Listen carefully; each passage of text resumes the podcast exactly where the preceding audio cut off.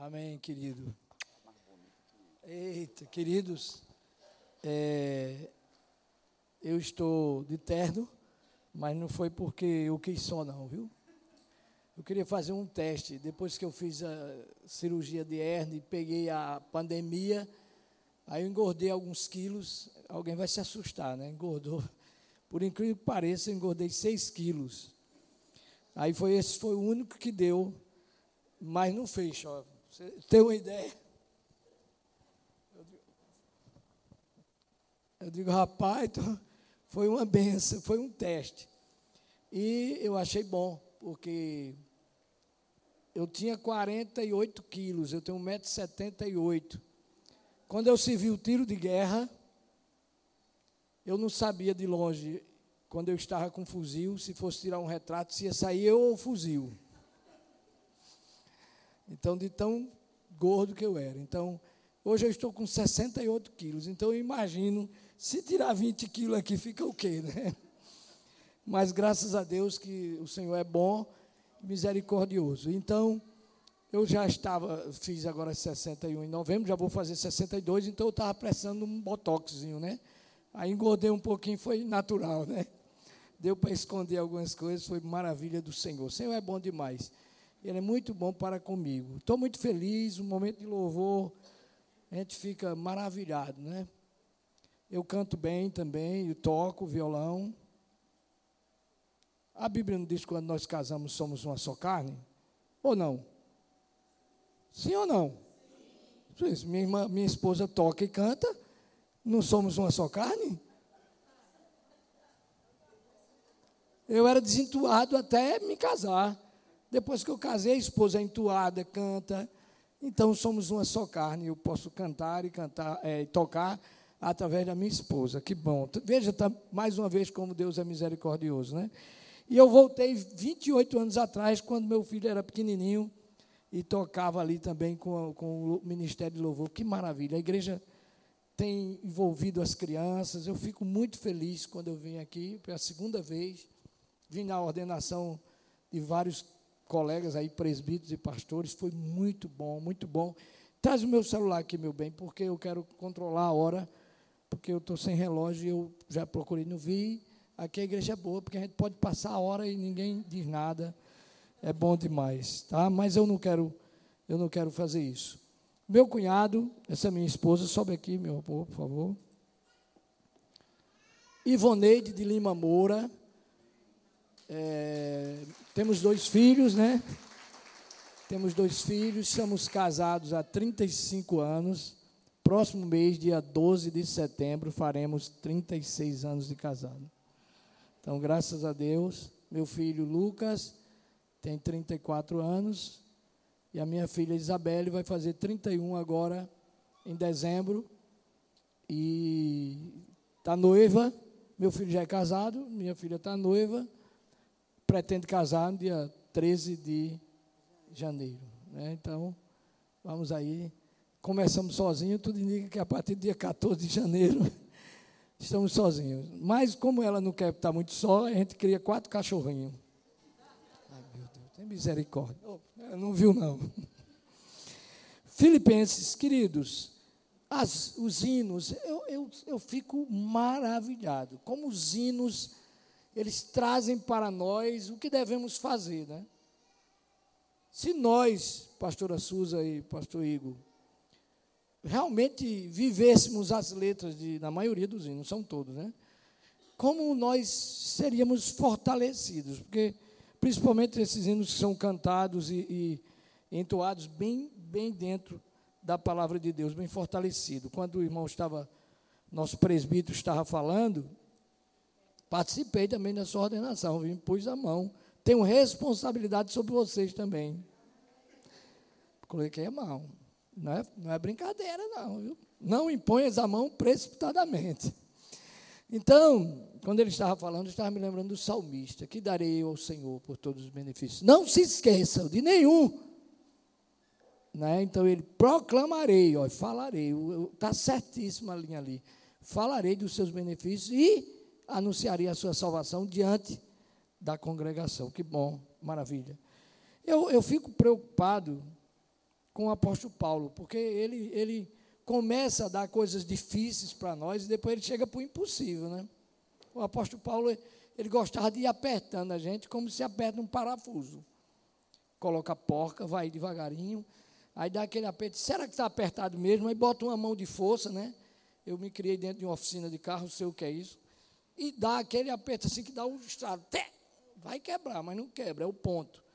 O apóstolo ele começa, Filipenses 2, numa situação interessante. Ele diz: portanto, se existe alguma exortação em Cristo, alguma consolação de amor, alguma comunhão do Espírito, se há profundo afeto e sentimento de compaixão, então completem a minha alegria, em algumas versões o meu gozo, tendo o mesmo modo de pensar, tendo o mesmo amor e sendo unidos de alma e mente. Não façam nada por interesse pessoal ou vaidade, mas por humildade. Cada um considere os outros superiores a si mesmo, não tendo, não tendo em vista somente os seus próprios interesses, mas também o dos outros. Querido Deus, te louvamos pela oração feita, pelos louvores, por estarmos aqui. E te agradecemos por teu amor em nome de Jesus. Amém? Meu cunhado Neilson ele é casado, na realidade, com a minha cunhada. Mas a gente é tão amigo e irmão que muitas pessoas acham que nós somos irmãos na carne mesmo, né? E outros confundem ele como sendo o irmão da minha esposa e não a irmã. Porque ele é moreninho, minha esposa é morena, e a minha cunhada, ela, ela foi tirada antes do tempo. Fica com raiva, não. Quem foi tirado no ponto foi minha esposa, tá? Se tem alguém aí um pouquinho. Minha esposa foi no ponto aí, né? Aí a Nete brinca, né? Porque ela diz, não, não sei o quê, mas são irmãs ali, e graças a Deus por isso, né? Lá em casa é desse jeito também. Lá em casa, se você vê meu irmão, um é, a gente chama de alemão, o outro de neguinho, e eu fico no meio. Veja que coisa maravilhosa, somos nós brasileiros. Tem coisa mais bonita que o povo Brasil? Tem não, gente. O brasileiro é tão bonito, tão bom, que onde ele chega no mundo, todo mundo, ah, Brasil, ah, Brasil. Né? O colega disse que foi passar no, no o pessoal passando, você é de onde? Ele, passaporte, exigia, e quando você, ele, sou brasileiro, ele mostrou a bandeira do Brasil, o cara passa, gol! o cara ainda fez gol. Isso é o Brasil, amém? O apóstolo Paulo, ele escreve essa carta numa situação difícil. Como ser grato, meu presbítero, num momento difícil? Mas o apóstolo Paulo ele estava em um momento difícil. Ele estava preso. Essa carta foi escrita aproximadamente entre o ano 60 e o ano 65. Ou seja, aí faltando cinco anos para a destruição de Jerusalém pelo general Tito, que vai, entra, destrói tudo e inclusive destrói o templo, que era uma palavra profética do Senhor, que o templo seria destruído, que nem judeus, nem romanos queriam que fosse destruído. A ordem era o general Tito entrar, invadir, protegendo o templo, que era para não se cumprir a palavra do Senhor. E do outro lado tinha um judeu dizendo: protege o templo para não ser destruído, senão a palavra daquele galileu vai ser profética, vai se cumprir, então não pode. Mas agindo Deus, quem impedirá? A palavra do Senhor não voltará vazia, mas cumprirá. A pedra vai ser esmiuçada, seja até com uma bola de isopor. É incrível isso, né? O mais provável. E aí o tempo vai ser destruído ali nos anos 70. Nesse período, então, 60 e 65, estava preso o apóstolo. E aí ele começa a escrever. O que eu escreveria? Se eu tivesse preso. Olha, irmãos, nós nos assustamos, né? Quando nós vamos visitar um presídio, a gente sai lá um coração, né? Presídio, irmãos, de hoje é um hotel cinco estrelas para a época do apóstolo Paulo. Comida, tudo, luz, banho de sol. Na época do apóstolo Paulo era cavado, se cavava, a maioria eram subterrâneos. Sem ventilação, muitas pessoas pegavam lepras ali, porque não tinha saída. Não tinha solução para eles. Morriam ali, leprosos, nas prisões. E o apóstolo Paulo estava ali escrevendo uma carta para a igreja. Ele começa dizendo assim: Olha, portanto, se existe exortação em Cristo. Primeira coisa que queremos aprender aí, ele estava em um momento difícil, mas queria exortar a igreja com quem? Através de quem? De Cristo. A exortação vinha através de Cristo. Quando nós falamos em amor, quando vem de Cristo, tudo que vem de Cristo é bom, é maravilhoso. E ele diz: olha, se há alguma consolação de amor, alguma comunhão do Espírito, se há algum profundo afeto de sentimento de compaixão, então completem a minha alegria. Ele diz: Olha, eu estou alegre. Estou alegre porque estou aqui preso. Por que eu estou preso? Eu estou preso, mas a palavra de Deus não está presa. Eu estou preso, mas vocês estão aí fora. O evangelho não está preso. O evangelho está crescendo. E ele diz: Olha, suportem isso, mas eu quero que vocês vejam no amor de Cristo o que vocês podem melhorar.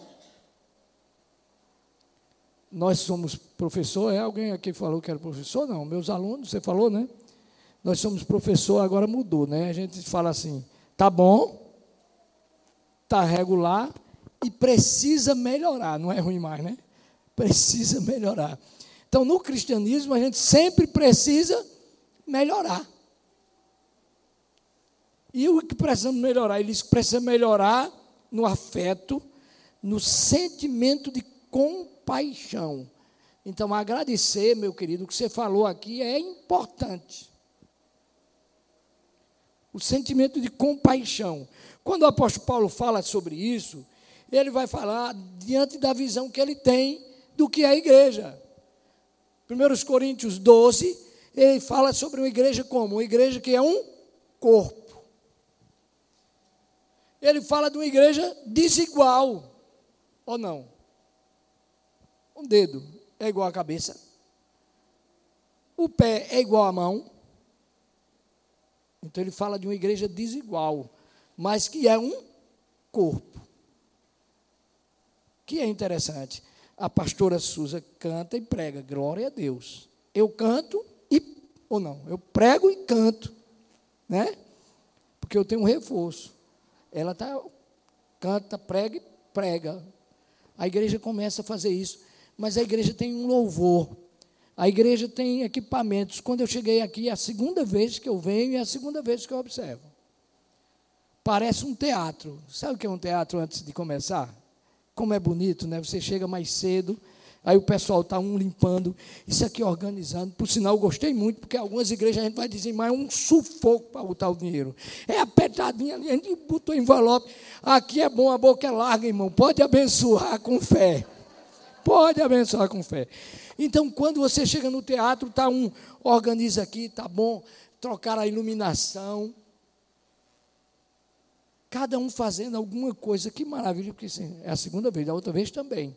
Eu vi todo mundo trabalhando, chega mais cedo, ajusta, olha ali e tal. Que maravilha, queridos. Isso é muito bom. Isso é igreja.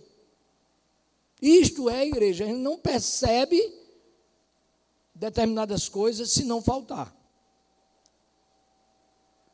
O zelador, ninguém agradece a Deus, que veio antes, lavou o banheiro, ajeitou tudo, ninguém lembra disso. No dia que ele falta, todo mundo lembra. Veja a importância do corpo. Esse que o apóstolo Paulo quer trazer aqui, e ele diz que está tá ajustado. Veja que ele vai apertando. Se há afeto e sentimento de compaixão, então complete a minha alegria, tendo o mesmo modo de pensar. Ora, eu e a minha esposa, casada há 35 anos, beirando 36, para eu e ela pensar, já tem muita coisa que a gente pensa igual já, né? Os casais, né? Ia fazer isso, era o que eu estava pensando. E às vezes até no olhar já sabe, ah, já sei o que ele quer, um pouco de água. Né? É um desafio o casal Imagina a igreja. Pensar igual. Isso chama-se comunhão. E chama-se estar no mesmo espírito. Isso é um grande desafio, é o aperto, é o aperto do parafuso, é a porca apertando. Vamos lá, ó. Tendo o mesmo modo de pensar, tendo o mesmo amor e sendo unidos de alma e mente. Olha, a igreja se torna mesmo um casamento. Estarmos juntos aqui se torna um desafio. Agora, sabe qual é o resultado disso? Quando você vai para Atos dos Apóstolos, capítulo 2, que vê o crescimento da igreja, a Bíblia mostra que em toda a alma havia temor. Eles estavam juntos no partir do pão. E a cada dia o Senhor acrescentava. Veja, glória a Deus por isso. Nós começamos a orar na igreja pedindo que Deus atraísse as pessoas que iam passando na rua. Aí alguém aqui vai dizer, vai, é impossível. Vamos pensar humanamente. É impossível. O cara vai passar aí na rua. Em Caruaru, uma vez, na igreja Vale da Bênção, o cara passou numa lambreta. Imagina, muitos anos atrás, aquela lambreta que não fazia quase barulho. As lambretas dos anos 60 e 70, né? Ele passa numa lambreta. E lá na frente ele faz a volta e entra na igreja. O pastor prega, ele se converte. E depois ele foi dar o testemunho. Provavelmente, se fosse o pastor Antônio Moura, teria dito também, do jeito que eu preguei, né? Eu fui bom na mensagem. Naquele dia eu estava ungido, irmãos. Aí, fui empolgado, diz: Olha, ele vai dar o testemunho, ele vai dizer que a minha mensagem, eu quero até anotar qual foi o ponto alto da minha mensagem. Aí ele foi lá na frente dar o testemunho e disse assim: Irmãos, eu ia passando na minha lambreta. E o hino, quando falou essa frase no hino que estava sendo cantado, o Espírito Santo moveu o meu coração, eu não sabia o que estava acontecendo comigo e eu não pude mais continuar. Eu fiz a volta da minha lambreta, encostei na porta da igreja e entrei para aceitar Jesus. E agora? Quando há temor, é na mensagem, é no, no zelo. Alguém chegar aqui e ver os irmãos trabalhando dizer: rapaz, que igreja, que negócio é esse aqui? se converte através das pequenas coisas. Que maravilha, né? Então toda alma tinha temor. Então viviam, e ele diz aqui, ó, sendo uma mesma alma em mente. Ele não quer deixar dúvidas. Ele não quer deixar dúvida. Tem que ser a mesma alma e a mesma mente. Ele reforça. Porque nós poderíamos falar de intelecto, né? quando alguns que são do, do, da tricotomia, que é corpo, alma e espírito, que é a nossa linguagem, ou da bicotomia, corpo, alma, espírito e alma é a mesma coisa, mas nós iríamos falar da alma como intelecto, psique, não é? Psique, alma, né? Falar nisso era que o, os gregos faziam isso, né? Porque os gregos, eles foram vencidos belicamente, os romanos nesta época comandavam o mundo, mas não comandaram a cultura grega. É incrível isso, né? Agora, em tudo, Deus opera.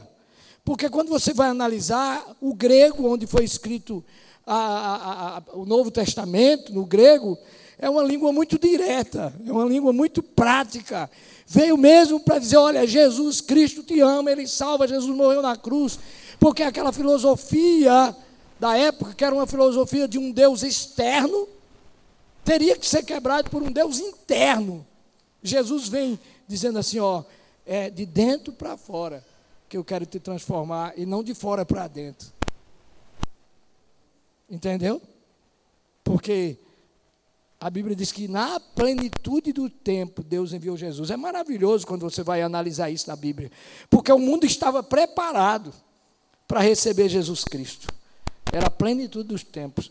Todo mundo entendia o grego coiné, o grego popular, o grego que era falado, um grego direto. E Jesus vem e traz a palavra direta ao coração. Veja que na, na cruz estava escrito em gregas romanas e hebraicas e gregas. Gregas, romanas e hebraicas. Estava escrito Jesus, Rei dos Reis. Porque ele vem para quebrar a cultura grega, a filosofia grega, trazendo a verdadeira filosofia ele vem para quebrar a religiosidade judaica, E ele vem para quebrar o poder bélico, quando ele diz não é por força nem violência. E veja que, se você analisar na Bíblia, tem tudo isso. Os gregos vão buscar Jesus, Jesus fala sobre isso, o que ele quer. Os judeus estão pregando uma mensagem, Jesus mostra qual é a verdadeira mensagem, como é na oração, na oração do fariseu e do publicano, em outros momentos, mas vamos citar só esse. Ele mostra justamente isso quem é e qual a verdadeira religião, o que ele quer, que é uma mudança interior. Então ele mostra na, na, na, esses, três povos que eu meto. E ele mostra também quando Pedro tira a espada e corta a orelha do Malco.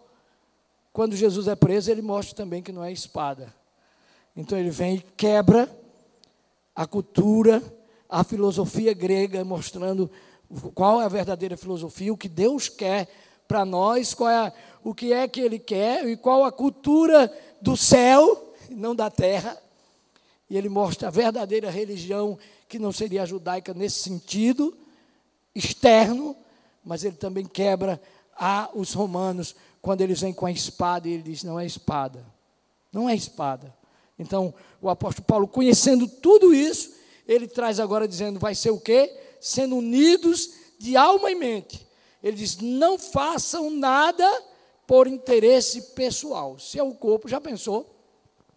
Eu, eu graças a Deus, estou pregando hoje, mas terça-feira nem consegui dar aula com um abscesso aqui nesse dente, doeu muito. O corpo todo sentiu. Abscesso, dente doendo muito. Todo o corpo sente.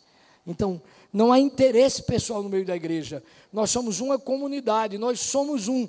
Todos se alegram juntos, todos sofrem juntos. E ele diz, então, por isso eles não façam nada por interesse pessoal ou vaidade, mas por humildade, cada um considerando os aos outros superiores a si mesmo, não tendo em vista somente os seus próprios interesses, mas também o interesse dos outros. Então, isso é uma comunidade, isso é a igreja. Isso é a igreja. E essa igreja, quando ela está assim, aí as pessoas passam e vê. E como eu falei, aquele irmão se converteu indo na lambreta. Ouvindo aquele barulho todo da lambreta, o Espírito Santo consegue neutralizar aquele som e levar direto para o seu coração uma palavra transformadora. E nós falamos sobre isso na igreja e começamos a orar também, tivemos uma experiência semelhante um casal ia passando com o carro, ouviu o hino e disse: É aqui que eu quero congregar. E eu preguei na igreja e falei sobre isso. Ele disse: Eu sou testemunha disso, porque eu fui atraído passando aqui. Que bênção, né? Como Deus demonstra isso. Mas o apóstolo, o apóstolo Paulo, ele demonstrando esse exemplo, ele aperta mais o parafuso. Aí ele começa a com, no versículo 5, escuta o que ele diz no versículo 5. Tenham entre vós o mesmo pensar de Cristo. Olha agora, a gente pensou que já estava difícil, né? Ter uma somente, ter um só coração, agir com humildade. Nós pensamos, está difícil, não é verdade ou não?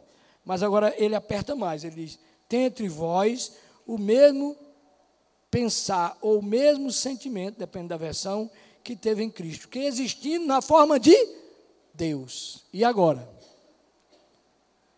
Pensa bem agora, que coisa maravilhosa ele traz para nós. Ele diz agora: peguei, o parafuso está apertado? Tá. Agora vou apertar mais. Ele pegou agora a mão de força e deu aquele aperto, né? Você não já trocou um pneu na borracharia? Lembra quando o, o borracheiro ele aperta, depois ele sobe em cima e faz, né? Aí dá um, né? Foi o aperto que ele dá em nós. Veja, ele, ele agora falou na parte, vamos dizer humanamente falando, ele falou na parte horizontal, estava bom demais. Entre nós, vamos nos comparar, mas ele agora leva para uma parte vertical. Ele diz que nós temos um exemplo, e esse exemplo é Cristo. Ele disse assim: Olha, nós vamos olhar. Alguém poderia dizer justamente na cruz, né? Na horizontal estamos nós, mas na vertical está Jesus Cristo. E ele nos leva agora mais profundo. Ele diz: Olha, lembra daquele hino? Muito tempo a gente pregou sobre isso, as águas mais profundas.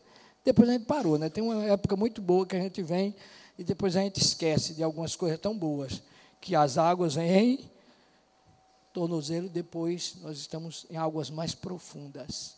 A Bíblia é assim. Ela quer que a gente vá se aprofundando cada mês mais. Então ele diz: tenha entre vós o mesmo sentimento, o mesmo pensar de Cristo, que existindo na forma de Deus, não teve por usurpação ser igual a Deus. Pelo contrário, ele se esvaziou. Irmãos, ele se esvaziou. Você já pensou? Casal vai brigar quando? Quando ele se esvaziar. Sabe por que nós brigamos? Sabe por que nós temos contenda entre nós? Porque nós queremos estar cheios de razão. Nós queremos estar cheios das nossas vontades. Quando nós nos esvaziamos, quando nós nos esvaziamos, eh, estamos prontos para receber. O copo está cheio, vai entrar o que mais? Se estiver cheio de água, não pode entrar o vinho, a não ser que seja transformado. A água pode ser transformada em vinho. Isso só pode fazer Deus. Quando ele está vazio, ele pode ser cheio. Jesus ele se esvaziou de si mesmo para dar exemplo para nós. Ele se esvaziou de tal forma que no Getsemane ele diz: "Seja feita a tua vontade. Se for possível, afasta de mim este cálice." Você acha que era difícil? Muito difícil. O Senhor Jesus, ele sabia e ele já sentia as dores da crucificação. Porque ele estaria assumindo 100% a humanidade. Jesus é 100% homem, 100% Deus. Ali ia morrer o Cristo homem. Deus não ia morrer nunca, não morre na cruz. Deus é imortal, ele não conhece a, a mortalidade. Mas o Cristo que se fez carne, que habitou entre nós, o Cristo homem, que ia pagar por mim e por você, que estaria assumindo 100% ali a qualidade de homem, ele ia sofrer dores amargas, furadas. Seu sangue iria derramar, ser todo derramado, vertido por mim e por ti. Mas ele, ele se esvaziou de si mesmo e ele tomou a forma humana e reconhecido na figura humana, ele se humilhou, tornando-se obediente até a morte morte de cruz. Por isso também Deus o exaltou soberanamente e ele recebeu um nome que é sobre todo nome, e no nome de Jesus todo joelho se dobre toda língua confessa que ele é Senhor. Queremos uma igreja abençoada, cheia da graça de Deus. Queremos uma igreja vitoriosa. Este é o caminho. Só existe um caminho para a igreja, o caminho da cruz. Mas o fim é um fim glorioso. Jesus ressuscitou e isto é a nossa alegria. O apóstolo Paulo ele diz aos Coríntios que se a nossa esperança estiver apenas aqui, seríamos os mais miseráveis de todos os homens. Mas a nossa esperança, né, tem um texto que eu vi esses dias, uma mensagem muito linda, no encontro das mulheres, que diz assim: teve esperança sem esperança. É interessante, né? Você chegar em algum lugar, isso é bíblico, sabe por quê? Porque a Bíblia diz assim que Deus traz à existência o quê? As coisas que existem? Não, as coisas que não existem. E quando você vai olhar, a matemática de Deus é justamente isso. Porque ele diz assim que ele dá força a quem não tem nenhum vigor e multiplica a força de quem não tem. Vai. Zero vezes zero. Zero vezes mil. Zero vezes cem mil. É zero. Só Deus faz o zero ser alguma coisa. Eu não tenho nada. Prata nem ouro, mas o que eu tenho, isto te dou. Em nome de Jesus Cristo, levanta-te e anda precisar de dinheiro para cirurgia, quanto seria aquela cirurgia daquele homem? Quantas marcas ele teria? Então, do nada, Deus fez tudo. Por isso, nós nos lembramos disso. A igreja vitoriosa é a igreja que espera e confia no Senhor. Vamos fazer uma oração. Se você crê nisso, coloque-se nas mãos do Senhor. Porque você pode até dizer assim, mas eu saí de casa não tinha nada. Ele multiplica o nada. Mas amanhã eu quero realizar alguma coisa e não sei como fazer. Mas Ele sabe. Ele é o caminho, a verdade e a vida. Então Ele fará. Igreja unida, igreja vitoriosa. Igreja com mente e alma juntos, num só pensamento, um de vós, tem um texto, né, não lembro agora, Levítico, mas ele diz: olha, um de vós perseguirá tanto, e a multiplicação, nem a progressão geométrica, nem a aritmética consegue dizer, porque ele fará muitas pessoas fugirem. Se você se colocar nas mãos do Senhor, ele fará grandes coisas.